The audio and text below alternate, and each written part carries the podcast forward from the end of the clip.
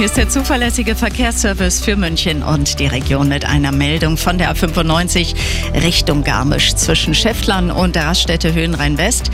Da ist ein Pannenwagen auf der Standspur. Ansonsten nichts los, gute Fahrt. Und das sind die aktuellsten Blitzer in München und der Region.